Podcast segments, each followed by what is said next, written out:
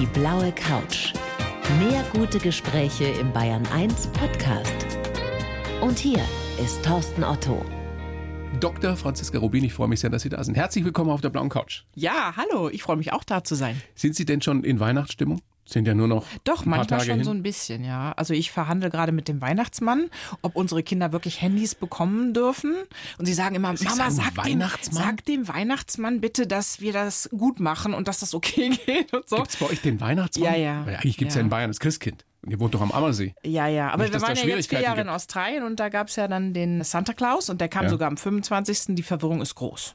Wie werdet ihr feiern? Ich meine, Sie haben drei Töchter oder ihr habt drei Töchter. Genau. Die, Die Zwillinge sind elf, die Flora ist noch neun. Mhm. Ja. Und dann wird es diesen magischen 24. geben. Und wenn die Geschenke nicht passen, kann ich ja immer noch am 25. habe ich mir überlegt, was, was hinhängen. Oder der Santa Claus kann dann einfach nochmal kommen, den sage ich dann Bescheid. Und wir werden Weihnachtslieder singen, vielleicht in der Kirche, vielleicht sogar zweimal, einmal am Nachmittag und dann abends oben in Andex. Und dazwischen gibt's Gänsebraten, den ich hoffentlich dann morgens fertig gekriegt habe. Den wird es am Heiligabend geben. Ja, Wow. ich mag den so gerne. Ja. Ich habe mir überlegt, ich mache so ganz Slow Cooking, ganz lange und dann gehe ich morgens mit meinen Töchtern und guck drei Nüsse für Aschenbrödel. Aber wissen Sie, was die große Enttäuschung sein wird? Dass es auch wieder, wie in den letzten vier Jahren schon, wahrscheinlich keinen Schnee geben wird zu Weihnachten. Ja, das ist gemein ein bisschen. Ne? Wir Das haben ja fast australisches. Wetter hier, Ja. ne? Also naja, fast. also weit entfernt. Da Da, 30 wo Grad, wir jetzt oder? gelebt In haben, Brisbane, ne? 41. 41 Ja, Grad? 41. Und dann noch die hohe Luftfeuchtigkeit, also das ist schon fies. Weihnachten ist fies in Australien. Wie habt ihr da Leute denken gefeiert? immer, das ist äh, schön und es ist ja meistens auch schön, aber es ist einfach zu heiß. Und gerade Weihnachten, da hängt man dann im Pool rum und poolt ein paar Krabben auf, eiskalte, weil Ente oder so ist nicht dran zu denken. Hattet ihr da einen Christbaum? Ja, aus Plastik.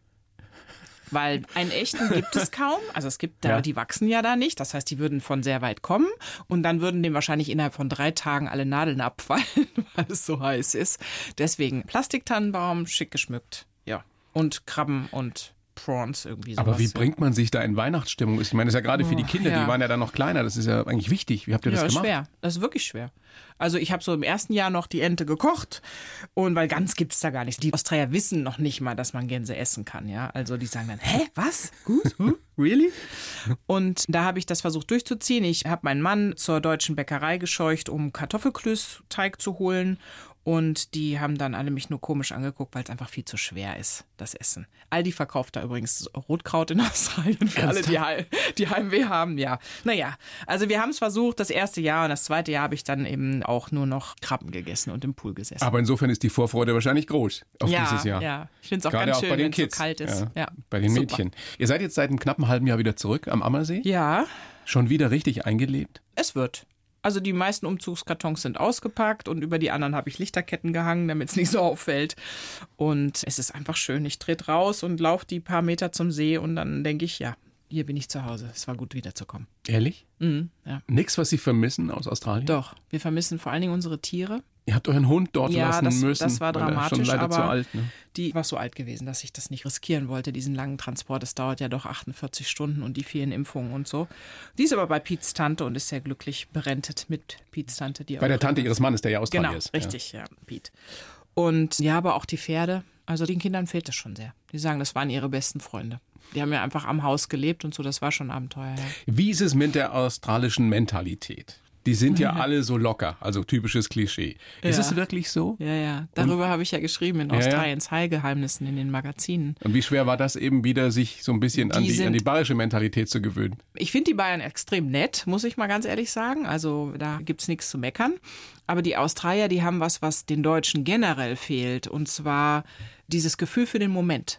Die können sich unheimlich gut entspannen und es ist alles so ein bisschen gleich. Also es wird dann eben Weihnachten, Geburtstag, es wird alles mit einem Barbecue gefeiert. Aber dann ist es eben Barbecue und dann wird da nur geratscht und getrunken und zwar stundenlang und man fängt auch schon nachmittags um drei Uhr an und das ist denen ganz wichtig. Also die können richtig feiern und sind gerne im Moment, viel können den feiern, Moment genau, genießen und das, obwohl es da so viele fiese Tiere gibt. Ich meine, da kann ja ruckzuck mit einem Schlangenbiss alles vorbei sein, ne? Das stimmt. Man wird auch immer mal gebissen. Das Echt? ist einfach so, Sind ja. Sie gebissen worden? Ja, zweimal sind Familienmitglieder gebissen worden, ja. Da weiß man ja auch nicht, ob das jetzt ein tödlicher Biss war Ja, oder ja, genau. nur. Deswegen ist erstmal Action angesagt, dann eben Ambulanz rufen und eben auch Lymphverband, Drainageverband machen und so, damit man alles gemacht hat, was man machen kann am Anfang.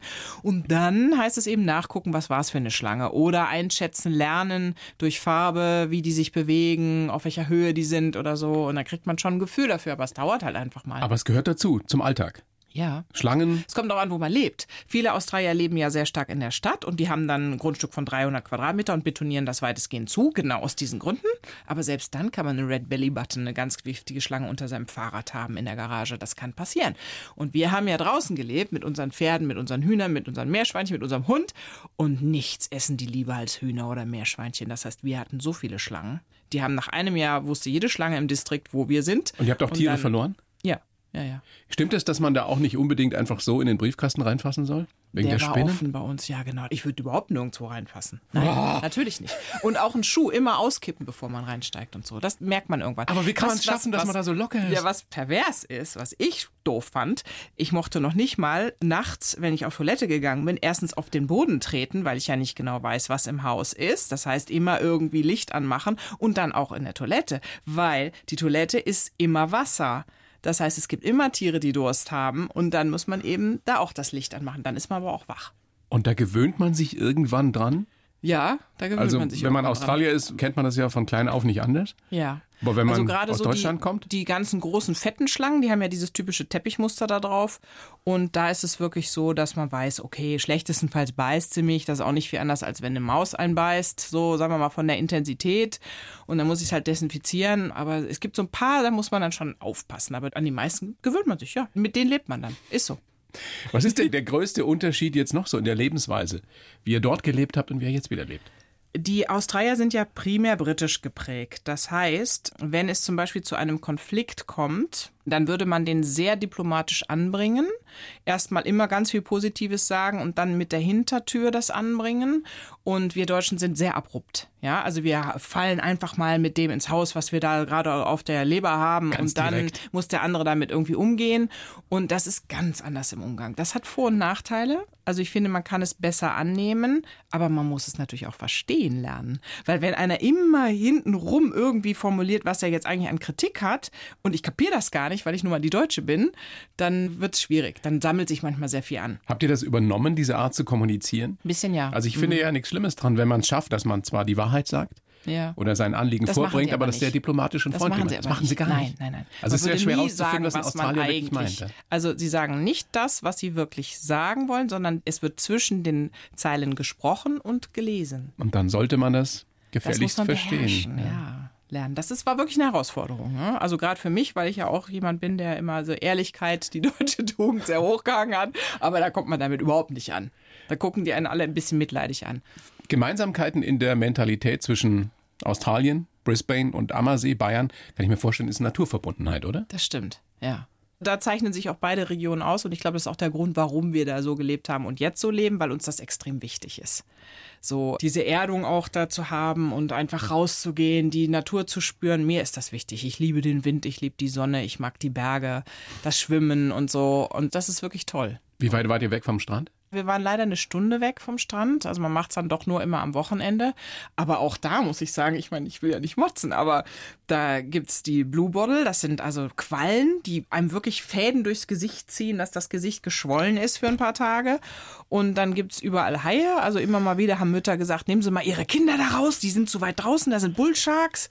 Und alles versaut einem so ein bisschen den Spaß. Ja, also das ist einfach so. Klingt Oder jetzt aber nicht so, als wäre es das Paradies. Es ich dachte so jetzt, Sie schwärmen ja vor von Paradies. Australien. Es sieht so aus wie das Paradies, aber es ist ein bisschen mit Vorsicht zu genießen. Also wenn man Stellen. auf Tiere nicht so steht, zumindest nicht in unmittelbarer Ja, Nachbarschaft, dann naja, ist das nichts. naja, ich denke mir, es gibt ja andere Sachen, die Australien hat. Ne? Also zum Beispiel dieser freundliche Umgang miteinander, immer ein nettes Wort füreinander, nie dieses mit der Tür ins Haus fallen, dann Schönes Wetter. viel feiern, schönes Wetter, genau. Sport wird groß geschrieben, das haben die auch besser drauf als wir. Also es ist normal, dass man morgens erstmal beim Fahrrad fährt oder mal surfen geht oder bevor man arbeiten geht. Also das hat eine andere Bedeutung da und da können wir uns schon einiges abgucken. Weil wir ja gerade bei der Naturverbundenheit waren, Sie als Ärztin haben sich dann viel auch mit Naturheilkunde dort beschäftigt, auch mit mhm. den Aborigines, ein tolles Buch geschrieben, Heilen mit Lebensmitteln, darüber sprechen wir gleich. Würde gerne erst noch auf diese Broschüre kommen, auf die Zeitschrift, die Sie auch gemacht Magazin, haben. Genau, Oder Magazin, ja. ja. Oder Bookesin heißen die ja heute. Australiens Heilgeheimnisse. Ich meine, Fakt ist, mhm. die Menschen werden älter dort. Man hat ja. das Gefühl, Sie haben es beschrieben, die sind lockerer, die lachen mehr. Was machen die tatsächlich anders? Welche Geheimnisse haben Sie entdeckt? Die werden auch gesünder älter als wir. Worauf es ja auch ankommt. Und ich glaube, dass der andere Umgang mit Stress was ganz Wichtiges ist. Das heißt? Und dann, also, dass sie eben nicht alles so genau nehmen wie wir. Beispiel, wenn ich Geburtstag habe, dann habe, kriege ich in Deutschland schon am nächsten Tag Stress, ja, wenn ich dann zu spät jemanden gratuliere. Da hat man eine ganze Woche Geburtstag, eventuell auch einen Monat. Das wird halt dann gefeiert, wenn es passt. Und also die nehmen aus ganz vielen Situationen, wo wir uns auch immer alles so perfekt machen wollen oder so genau nehmen wollen, die machen es irgendwie. Ja, also viele Menschen. Und das macht, glaube ich, weniger Stress. Dann auch grundsätzlich Konflikten aus dem Weg zu gehen, irgendwie alles runterkochen und nicht hochkochen, das ist sicherlich etwas ganz Interessantes. Mit Lebensmitteln gehen sie anders um als wir. Das heißt, vieles ist viel frischer. Hat aber auch was damit zu tun, dass sie sehr viele Einflüsse von der asiatischen Küche haben. Und sie können sehr gut mixen. Das heißt, wenn ich jetzt ein Glas mit Rotkraut kaufen würde, dann wäre da bisschen Kurkuma drin, ein bisschen Ingwer für den Geschmack und vielleicht noch ein bisschen Zitronenlimette oder äh, eine Fingerlimette oder sowas. Das heißt, die Lebensmittel, die ich kaufe, sind viel interessanter gestaltet als hier finde ich. Und wenn man ein Sandwich zum Beispiel kauft, dann sind da eben Sprossen drauf und rote Beete und Tomate und Gurke und das ist ein Riesending. Aber also die ernähren sich gesünder. Gesünder, ja. ja Sie haben ja auch Sachen für sich entdeckt, die man hier zum Teil kennt, also Teebaumöl, kommt mhm, ja aus mhm, Australien. Genau. Äh, Manuka-Honig. Mhm, Eukalyptusöl. Ja. Kurkuma haben Sie gerade angesprochen. Ja. Was hat es damit wirklich auf sich? Ich kenne es von Alfons Schubeck immer, der erwähnt das ja auch dauernd. Ja. Kurkuma ist deshalb so interessant für uns, weil es da auch in den letzten 15 Jahren, glaube ich, über 5000 Studien zugemacht worden sind. Kurkuma ist ein sehr gut untersuchtes Lebensmittel, kommt natürlich auch vor allen Dingen aus dem indischen Bereich. Und was es vor allen Dingen macht, es wirkt entzündungshemmend. Das heißt, es ist interessant für alle Leute, die mit Entzündungen aller Art zu tun haben, also denen die Gelenke wehtun, aber auch die Autoimmunprozesse laufen haben. Darmgeschichten, sowas. Genau. Und Kurkuma kann man einfach zu sich nehmen und kann man in den täglichen Speiseplan gut einbauen und damit sehr viel Gutes tun. Was macht Manuka-Honig? Manuka-Honig ist sowohl innerlich wie äußerlich interessant. Also der ist ja die Grundlage für den Medi-Honey. Das heißt, das ist der Honig, mit dem man Wunden behandeln kann. Und was total faszinierend ist, in Studien wurde gezeigt, wir haben ja manchmal diese Wunden, die multiresistente Keime haben. Das heißt, die gehen nicht zu und gehen nicht zu, weil auch die Keime sich mit Antibiotika nicht behandeln lassen. Und an diesen Stellen ist dieser Medi-Honey genial, weil Honig ist ein natürliches Abtötungsmittel, ein natürliches Antibiotikum sozusagen und unterscheidet nicht, ob es Viren sind, Pilze oder welche Bakterien auch immer. Und das ist auf Wunden ganz toll. Es ist aber auch toll auf einem Herpes zum Beispiel. Und Propolis und schmiert ist ja sich Honig auf den Herpes ja, drauf? Also wenn genau, man so Lippenbläschen genau. hat? Ja. Manuka Honey ist ja deshalb so interessant, der kommt ja von diesen Myrten aus Neuseeland und Australien, weil der so einen ganz hohen Peroxidgehalt hat und auch andere Wirkstoffe drin sind, die alles abtöten. Und egal, wo ich das drauf schmiere oder ob ich es innerlich nehme, habe ich erstmal diese Wirkung. Sie kennen sich echt aus, das ist schön. Ja, ich gebe mir Mühe. Ich spreche immer gerne mit Menschen, die Ahnung haben. Wie ist es mit Teebaumöl? Was kann das? Das ist ja auch so ein fast schon Allheilmittel, oder? Teebaumöl ist für die Australier, also die haben das extrem glorifiziert, auch weil sie im Krieg viele Wunden mit Teebaumöl gedreht bekommen haben. Also auch hochinfizierte Sachen und auch zum Desinfizieren das benutzt haben. Heutzutage benutzt der Australier gerne in der Küche. das riecht aber komisch, ne? Ein bisschen, ja, das stimmt schon. Aber trotzdem kann man mit Teebaumöl vieles machen. Kann man in, genauso inhalieren wie auch lokal behandeln, ja. Jetzt gibt es ja nun die legendären Aborigines, die Ureinwohner von ja. Australien dort, die ja auch natürlich wie jedes Volk seine Geheimnisse hat. Was haben Sie da entdeckt bei denen? Ja, das war ganz interessant, weil ich habe die ganzen Jahre versucht, Kontakt zu bekommen und es ist sehr schwierig, weil die Australier haben die ja sozusagen platt gemacht und die haben sich sehr zurückgezogen. Und ich war eigentlich immer auf der Suche nach deren Heilpflanzen, nach Ritualen, auch wie sie heilen und so. Habe dann angefangen zu lesen und am Ende hat dann eben der Verleger von diesen Magazinen gesagt, ähm, jetzt reist doch mal dahin. Jetzt flieg einfach mal zu Ayers Rock, geh mal in den Urwald, guck, wen du da triffst. Das haben wir gemacht mit einer kleinen Gruppe von so ein kleines Filmteam. Und das war ganz berührend, weil ich irgendwie gemerkt habe, Es sind nicht die Pflanzen primär, die wir von denen mitnehmen können, obwohl ich da auch interessante gefunden habe, weil das ist sehr schwierig. Ne? Die kratzen alles aus dem Baum raus oder zerreiben Blätter in der Hand und sagen dann, wir wissen halt, das wirkt so, das wirkt so, aber nicht zu viel nehmen, sonst stirbt man. Okay. Also das ist auf einem anderen, anderen Level jetzt, als dass es für uns für Medikamente wirklich anwendbar wäre, obwohl so ein paar Sachen kann man schon, gibt es ja auch schon sondern ich habe gemerkt, dass die eine Lebensart haben, die uns so sehr abhanden gekommen ist. Und das hat mich sehr berührt. Wie ist denn diese Lebensart? Ich meine, logischerweise sehr naturverbunden. Genau, wir waren ja gerade bei dem Thema. Ja. Also aus ihrer Geschichte heraus haben sie die Aufgabe, auf diese Welt aufzupassen. Das heißt, sie nehmen sich nur, was sie auch in irgendeiner Art wieder zurückgeben können oder was sie wirklich brauchen. Und so wie sie leben, sind sie sehr verbunden. Also zu dem Ort, wo sie sind, zu ihrer Familie, zu ihren Angehörigen, zu anderen Clans selbst. Da gibt es bestimmte, so zum Austausch vom Genpool auch, bestimmte Rituale. Und sie heilen auch ganz anders als wir. Hatten Sie das Gefühl, die sind zufriedener, glücklicher als wir? Ähm, die haben ja noch glaube, viel erdulden so, müssen in den letzten Jahrhunderten. Ja, ja, wenn sie so leben können, wie sie ursprünglich leben, und deshalb ziehen sie sich ja zurück, dann finde ich, macht das ein ganz in sich satten und geschlossenen Eindruck. In dem Moment, wo sie natürlich in unsere Zivilisation kommen, ist es ganz schnell vorbei, weil denen auch Evolution fehlt. Das heißt, die kriegen ganz schnell eine Niereninsuffizienz, die kriegen ganz schnell einen Diabetes oder ein Suchtproblem, weil ihnen einfach diese 10.000, 20.000 Jahre, die wir haben mit Ackerbau fehlen. Was können wir daraus lernen, aus dieser Lebensweise? Was haben Sie mitgenommen von den Aborigines? Ich habe mitgenommen, das wissen wir alle, dass wir mit diesem Planeten anders umgehen sollen und müssen auch, um den zu retten. Und die haben einen sehr guten Ansatz, wo man wirklich sich vieles abgucken könnte.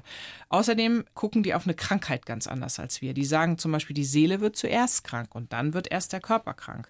Das heißt, wenn ich mit den Kräutern nicht weiterkomme als Aboriginal, dann gehe ich zu einem Nankari und der gibt mir aber vielleicht erst in zwei Tagen einen Termin, weil er nachts losgeht und wird versuchen, meine kranke Seele vom Baum zu holen und zu mir mir zurückzubringen. Und dann komme ich quasi zu ihm und bin eigentlich schon auf dem Weg der Besserung. Da mag der ein oder andere jetzt vielleicht drüber ja, schmunzeln, aber abgefahren. Es ist ja auch nicht so, dass ich sage, das ist so. Ich weiß, dass sie das so machen. Wie das funktioniert, habe ich keine Ahnung. Aber, aber es ist faszinierend es einen ganzheitlichen Ansatz gibt ja. und dass wir da auch vieles noch nicht erforscht haben. Gerade die Schulmedizin ist ja gar nicht zu verstehen. Ja. Ich habe die ganze Zeit den Mund nicht mehr zugekriegt. Aber es ist haben total Sie auch Dinge, spannend. Dinge gesehen, die Sie nicht glauben konnten? Ich habe das nicht gesehen. In Heilritualen, da darf ich nicht dabei sein, sondern ich kann erfahren und ich kann reden, aber das machen die nicht mehr. Da verlieren die zu viel Kraft, haben sie gesagt, wenn sie Weißen etwas zeigen. Also sehr, sehr spannend. Viele dieser Erkenntnisse sind natürlich auch eingeflossen in Ihr Buch Heilen mit Lebensmitteln. Meine Top 10 gegen 100 Krankheiten.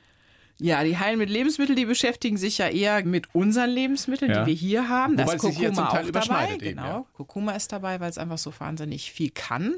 Dann ist der Ingwer dabei, den die Australier auch sehr gerne nehmen. Und aber alle anderen Lebensmittel, würde ich sagen, gibt es in Australien auch. Essen die auch gerne. Also Kale ist ja zum Beispiel in New York absolut das. Was ist das? Äh, Kale ist äh, Grünkohl. Grünkohl. Ja, nun. Das ist Superfood.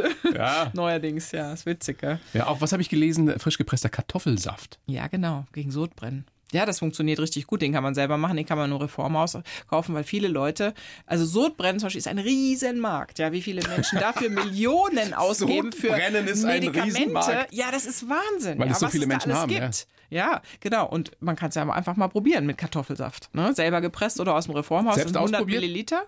Ich habe nie Sodbrennen. Sie haben nie Sodbrennen. Nee. Tut mir leid. Ich kenne keinen ich Menschen, vieles, der nie Sodbrennen. aber ich habe nie Sodbrennen. Weil sie, weil sie sich aber so basisch ganz, ernähren. Das ist ganz tradiert. Naja, basisch. Ich versuche auf der Basis hauptsächlich von Gemüse, ja. Also, wie sagt man das? Eine Vegetarian Base, also auf Gemüse als Haupt. Ja, das versuche ich schon, richtig. Also, was gibt es noch? Ingwer, logischerweise, das kennen wir ja. natürlich hier in Bayern auch. Zitrone, ja. Kohl. Ja verschiedenste Kohlsorten. Ne? Die haben Wofür? verschiedene Wirkungen. ist das? Naja, was sehr für Furore gesorgt hat, war eine Studie zum Grünkohl, weil der dieses Lutein und Zeaxanthin in sich hat, sehr viel, was für die Augen sehr wichtig ist. Ist ja ein großes Thema, Makuladegeneration also diese, wo die Stelle des schärfsten Sehens verloren geht. Und genau diese Vitamine sind da drin. Das heißt, man könnte mit Grünkohlsaft viel auch in der Vorbeugung machen oder eventuell auch in der Therapie. Und dann ist es eigentlich so, dass die Kohle sowieso sehr viel können. Die sind sehr stark untersucht worden. Gab es auch eine interessante Studie zum Brokkoli gegen Magenkrebs, wo man gemerkt hat, dass die Senföle, die da drin sind, wirklich den Krebs von verschiedenen Seiten packen. Also die machen das Milieu schlecht für den, aber die stoppen ihn auch in seinem Wachstum. Und ja. Hafer muss auch ganz toll sein. Hafer, ja, die Australier essen ja so viel Porridge. Ja. Und Hafer hat mich wirklich erstaunt, muss ich sagen, weil wir wissen ja, dass der hohe Ballaststoffanteil dafür sorgt, zum Beispiel, dass das Cholesterin gesenkt wird im Blut. Oder wir wissen auch, dass er für Magen-Darm sehr beruhigend ist. Aber was die wenigsten wissen, ist, dass man eigentlich mit ein, zwei Hafertagen im Monat seinen Insulinbedarf deutlich senken kann, wenn man Diabetiker ist. Wow. Also der Hafer wirkt auch immunmodulierend. Das heißt, wenn ich jetzt Haferstrohbäder oder Haferkleie äußerlich nehme, dann kann ich als Neurodermitiker oder Atopiker da sehr viel bewirken. Also der Hafer kann echt viel. Warum sind diese Hausmittel oder diese naturheilkundlichen Mittel so in Vergessenheit geraten? Das ist ja alles nichts Neues. Also Hildegard von Bingen, das gab es ja alles schon vor vielen Jahrhunderten. Warum haben wir irgendwann aufgehört, uns damit zumindest in der Allgemeinheit zu beschäftigen? Also es war ja so, dass wir in den 70er Jahren so einen Boom hatten von neuen Medikamenten, die erfunden erfunden wurden. Also auch mit der Einführung der Antibiotika und so. Also mein Vater war auch Rheumatologe in diesen Jahren, 80er, 90er Jahre. Da hat man einfach gesagt, das ist jetzt die richtige Medizin. Das funktioniert einfach besser, hat aber noch nicht so gesehen, wie viel Nebenwirkungen und Wechselwirkungen es da eigentlich gibt und dass es auch sehr diagnoselastig ist, ja.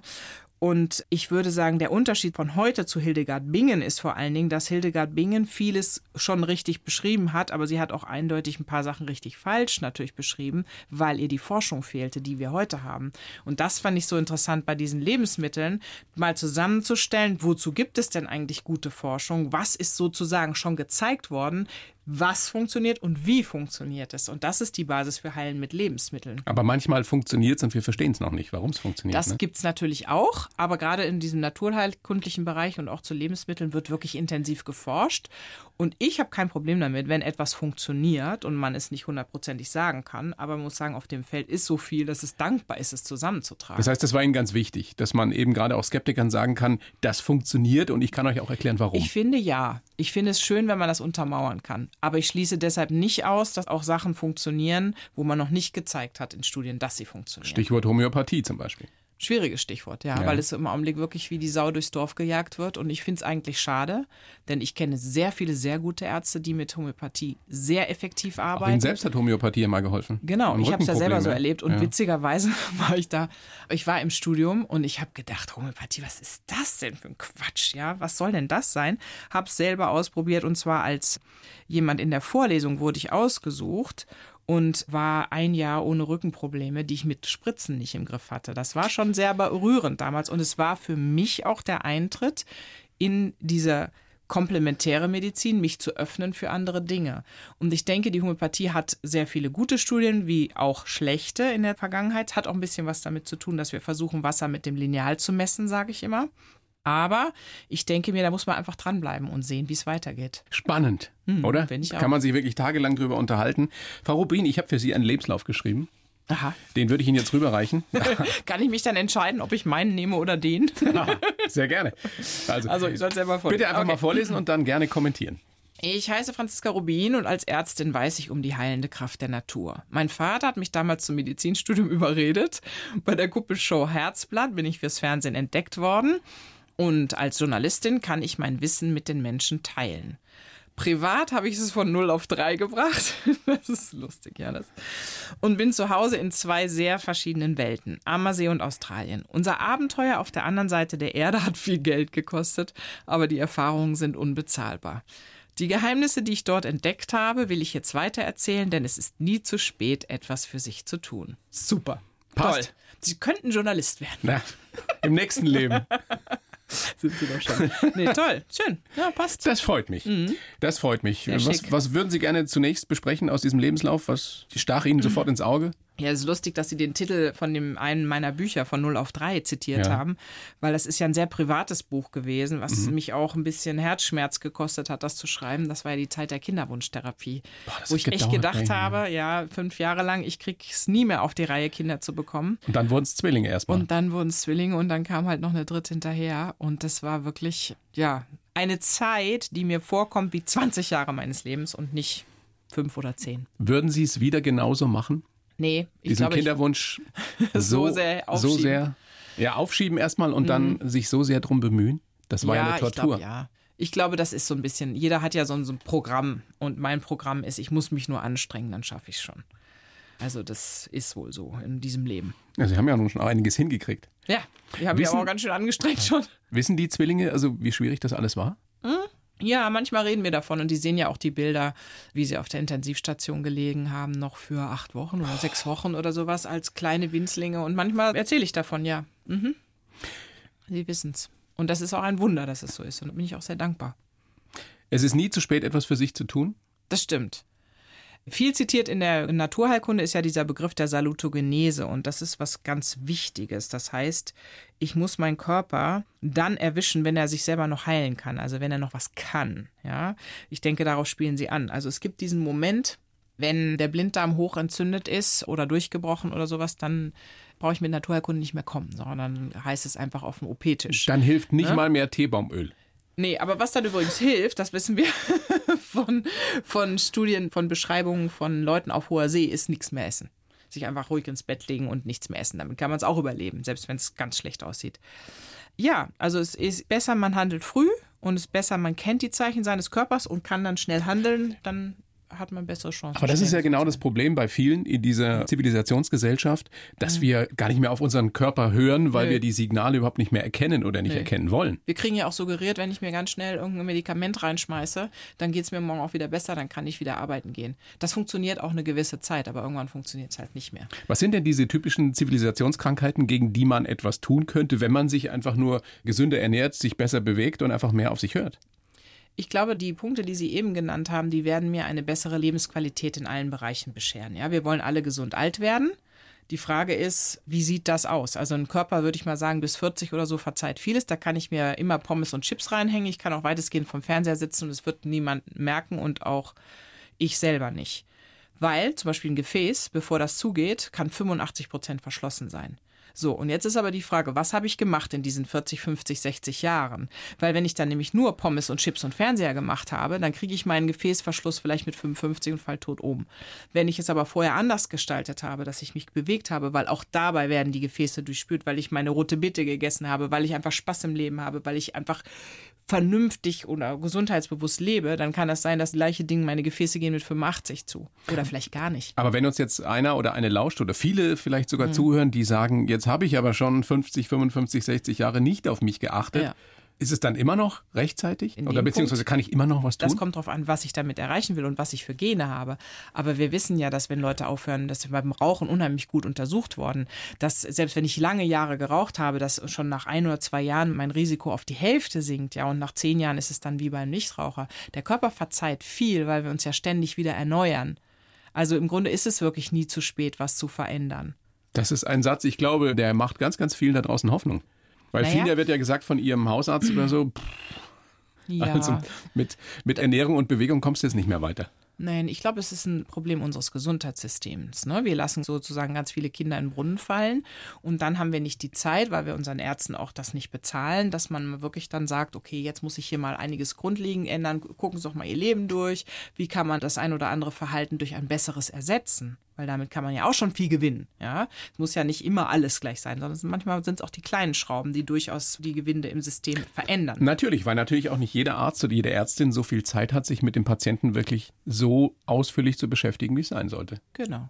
Und dafür gibt es zwar gute Ratgeber, aber es ist ja der Punkt Motivation auch. Wer nimmt mich an die Hand? Wer begleitet mich da? Und ich denke, ein Gesundheitssystem sind wir nicht. Wir sind ein Krankheitsbehandelsystem, aber wir geben eigentlich wenig Anleitung dazu, wie man gesund bleiben kann. Dabei wäre das viel günstiger. Ja, ist günstiger und es macht auch mehr Spaß. Geboren sind sie, um jetzt mal zu gucken, wie sie so geworden sind, wie sie heute sind.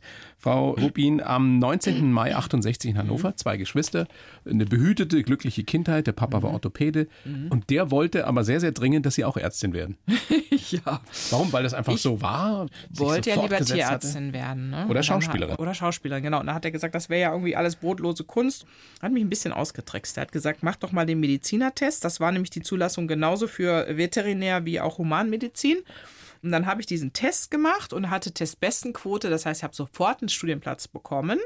Und dann hat er gesagt, ja, also jetzt mach doch mal hier, nimm mal den richtigen Studienplatz an und dann so unterstütze ich dich auch. Und so. Er hat mich ein bisschen da reingetrickst. Und dann haben sie in Köln studiert. Ja, erstmal Bochum zwei Jahre verschickt sozusagen und dann in Köln. ja, war ja damals so. Und habe dann immer gedacht, ich breche nicht ab. Das würde ich auch meinen Kindern immer mitgeben. Ich breche nicht ab, solange ich nicht genau weiß, was ich anderes Besseres machen kann. Weil ich muss mich ja nur anstrengen und dann schaffe ich alles. Ihr Credo. Genau, richtig. Wie kommt eine junge, aufstrebende Medizinstudentin auf die Idee, sich bei Herzblatt, dieser legendären Kuppelshow damals moderiert von Reinhard Fendrich, zu bewerben? Das war meine Schwester. Meine Schwester ist schuld, sage ich dann immer. Die hat damals gehuntet, also die hat Leute gesucht. Da kriegte man irgendwie 50 Euro für den, der dann zumindest mal angeschaut wurde und 200, nee, Mark war das damals noch, 200 Mark für jeden, der in die Sendung kam. Die hat gesagt, Mensch, Franziska, jetzt bewirb dich doch mal. Da habe ich gesagt, ich kann nicht, ich bin im Staatsexamen. Da hat sie ein Foto von mir gemacht, ich habe den Bogen ausgefüllt, dann haben wir es hingeschickt und dann war ich in der Sendung. Aber Sie waren nicht auf der Suche nach einem Typen, oder? Nee. Aber mich hat Sie haben interessiert, das wie Fernsehen nur wegen läuft. der Kohle gemacht. Nein, ich wollte sehen, wie Fernsehen läuft. Ja? Das war damals schon. Deswegen auch Schauspiel oder sowas. Ich war irgendwie total interessiert an diesem Metier. Sie wollten vor die Kamera? Aha, unbedingt, ja. Weil Sie so eitel sind? Hm, ja, ich weiß nicht, was es ist. Keine Was Ahnung. ist es? Hat mich schon immer fasziniert. Der Applaus? Ich weiß, was es, was es war, warum ich mich. es gibt weder Applaus noch Anerkennung im Fernsehen. Man guckt nur in eine Kamera, in ein schwarzes Loch. Ich weiß, dass es damals so war. Ich musste mich ja entscheiden, mache ich nach dem Studium im Medizinberuf weiter oder gehe ich zum Fernsehen? Weil ich war ja schon reingerutscht, ne? Sie sind da entdeckt worden bei Herzblatt.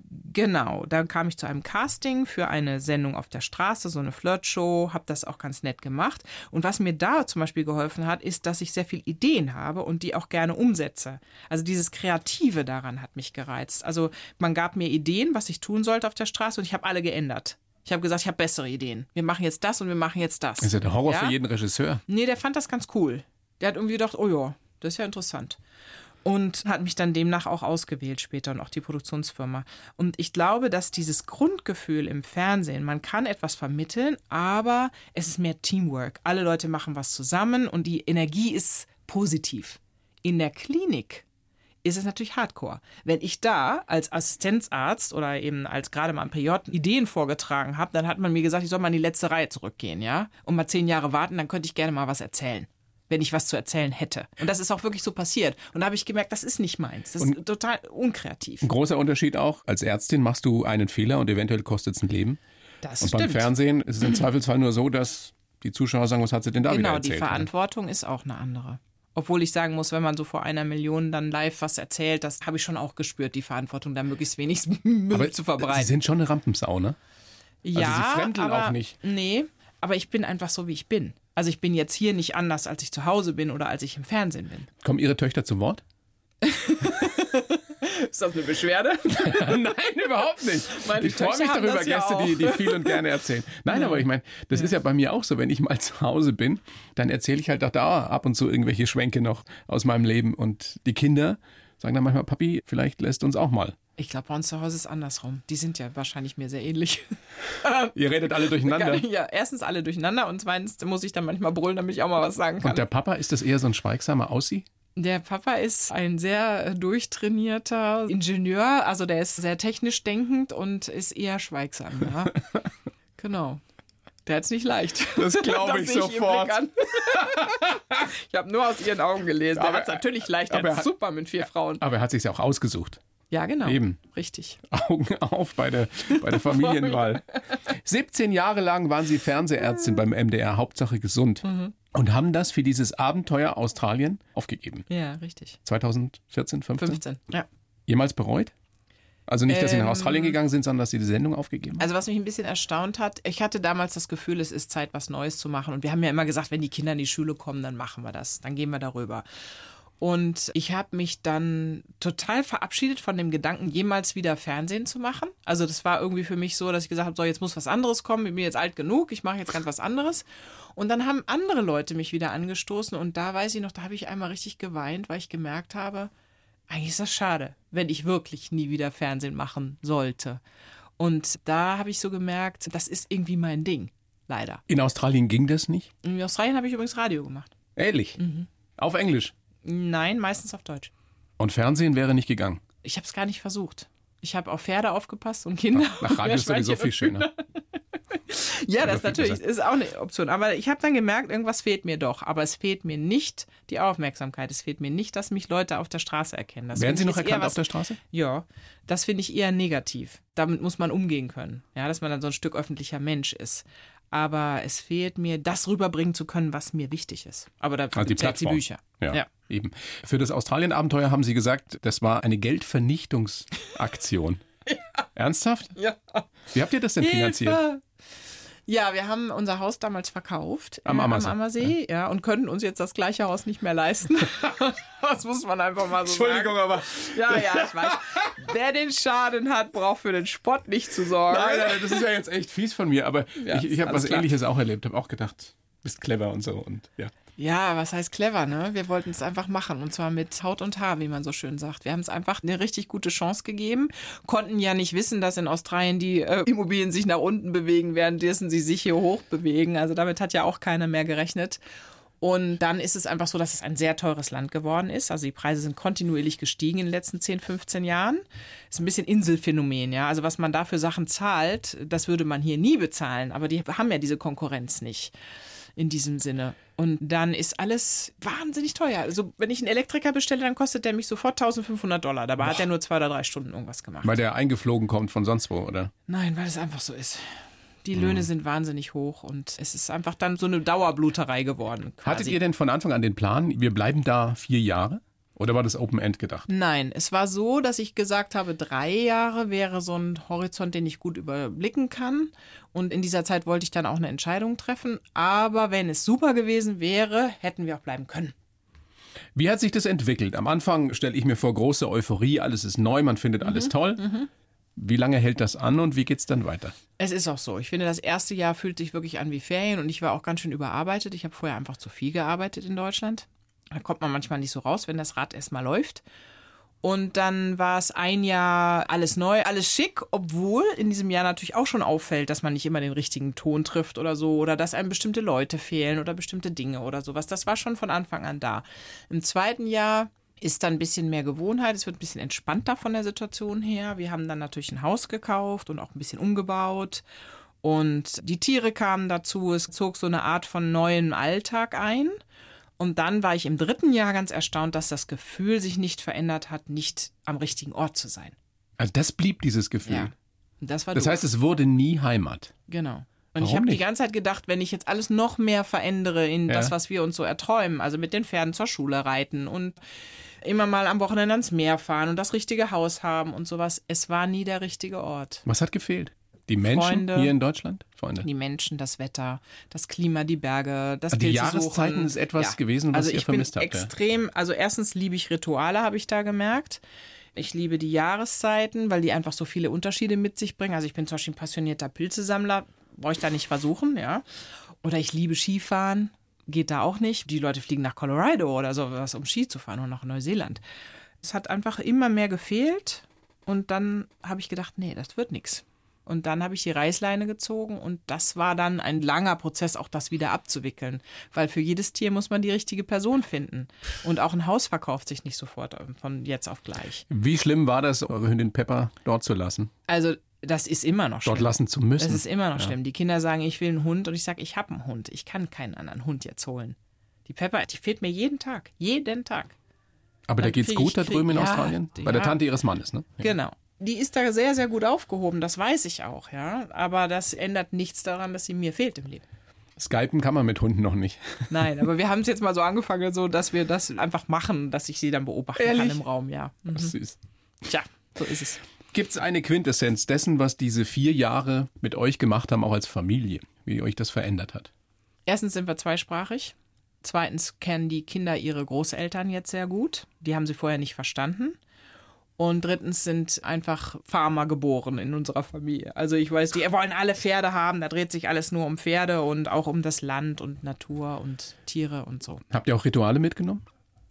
Ja. Barbecue? Ja, genau. Dieses mal ein bisschen entspannter und sich wirklich mal so einen Nachmittag auch nur dafür zu reservieren, nur Blödsinn reden und Bier Prosecco trinken und grillen. Genau, genau. Ja gut, das ist ja, machen die Bayern auch nicht anders. Nee, aber die haben etwas ganz Süßes. Und zwar gibt es Wichtel, die sitzen auf dem Fenstersims. Die erscheinen am Anfang Dezember und die machen gerne mal Blödsinn nachts. Also die rollen dann irgendwie Klopapierrollen ab und so. Und dann findet man sie morgens in dieser Position. So Pumuckl-mäßig. ne, das sind sowieso kleine Holzfiguren. Und die Kinder dürfen die aber nicht anfassen, weil dann verschwinden die wieder. Und mit Weihnachten verschwinden die auch wieder. Dann sind die weg. Kleine Zwerge sind das. Hm. Die machen ganz schön viel Blödsinn im Haus. Kulinarische Geschichten habt ihr auch übernommen? Ja, Goldene Milch? zum Beispiel. Das ist wieder Milch mit Kurkuma. genial. Ne? Aber nicht nur das, sondern da ist dann eben auch Zimt drin, ein bisschen, ein bisschen Muskatnuss, also andere Gewürze, dass man den Kurkuma nicht so schmeckt.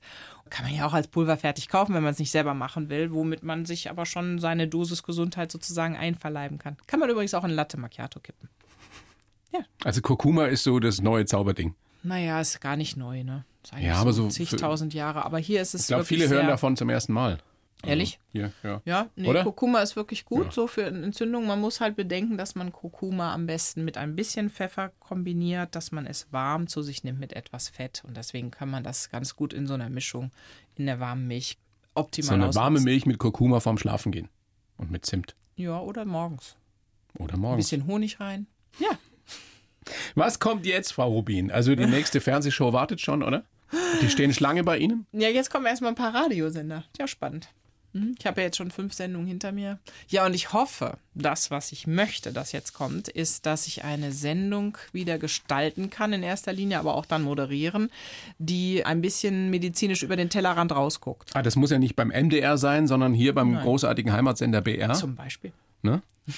Die, die, Verantwortlichen hören unsere blaue Couch täglich. Das ist Pflichtprogramm. Also dann Ja. ruf mich an. Also, Herr Direktor, Ja, ich glaube, ich glaube, dass die Zeit dafür reif ist. Wir brauchen das, wir Natürlich. brauchen das pekuniär in diesem System. Die Patienten wollen es sowieso.